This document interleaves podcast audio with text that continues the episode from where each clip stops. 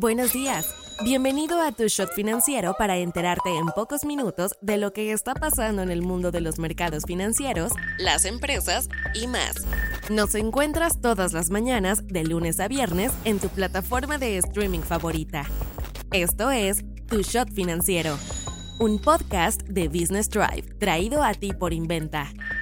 Hoy es viernes 24 de noviembre y estas son las noticias del día. ¿Con qué empezamos? La Confederación de Cámaras Nacionales de Comercio, Servicios y Turismo dijo que este último buen fin fue la mejor edición que se ha tenido en su historia. Todavía están a la reserva de los resultados finales, pero el reporte preliminar es que las ganancias andan cerca de los 141 mil millones de pesos.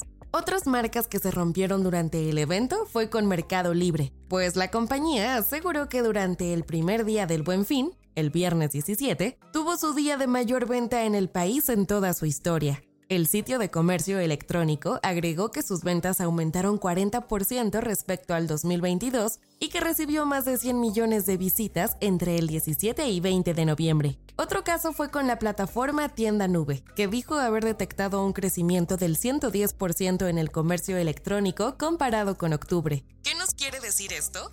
Si bien el país todavía es increíblemente dependiente del dinero en efectivo, de los que más lo usan en América Latina, cada vez nos acostumbramos más al comercio electrónico. Las ventas digitales representaron el 13.4% del total de las ventas minoristas en el país durante 2022. Economía. Ayer se publicaron las minutas de la última Junta de Política Monetaria de Banjico que tomó lugar este 9 de noviembre.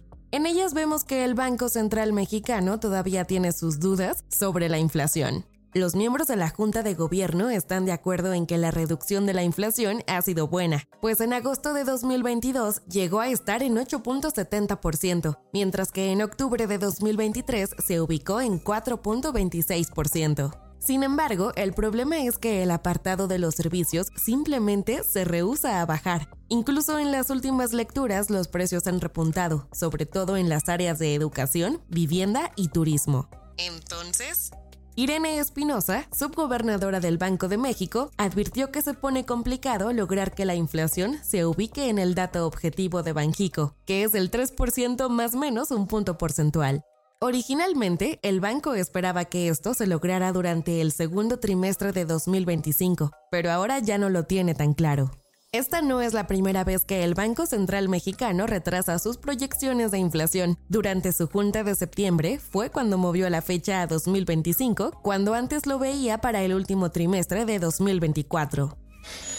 Inventa Financial Services es una empresa mexicana creada en el 2010 en la Ciudad de México con el propósito de brindarle a personas y empresas un respaldo financiero sólido para desarrollar sus proyectos empresariales, personales y o profesionales por medio de un trato personalizado y sin trámites complicados. No te vayas sin saber estas. La Comisión Reguladora de Energía ya le dio autorización a todos los procesos regulatorios para que Iberdrola pueda vender 13 centrales de energía al gobierno mexicano. Los pagos con tarjeta de crédito y débito subieron 28% durante el buen fin de este año. Según la plataforma de pagos en línea Conecta, los pagos con tarjeta de crédito y débito subieron 28% durante el buen fin de este año.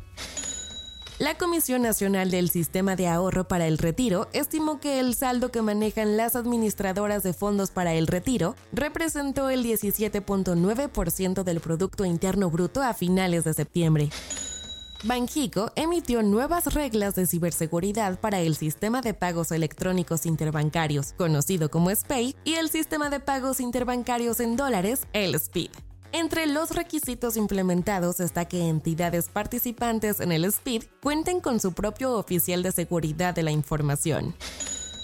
Durante el cuarto trimestre del próximo año, el Banco Central de Corea del Sur comenzará un programa piloto de una moneda digital que involucrará a 100.000 ciudadanos. Soy Daniela Anguiano y esto fue Tu Shot Financiero. Nos escuchamos mañana. Tu Shot Financiero es una producción de Business Drive. El guion está a cargo de Nino Pérez y la producción es de Daniel Bri López.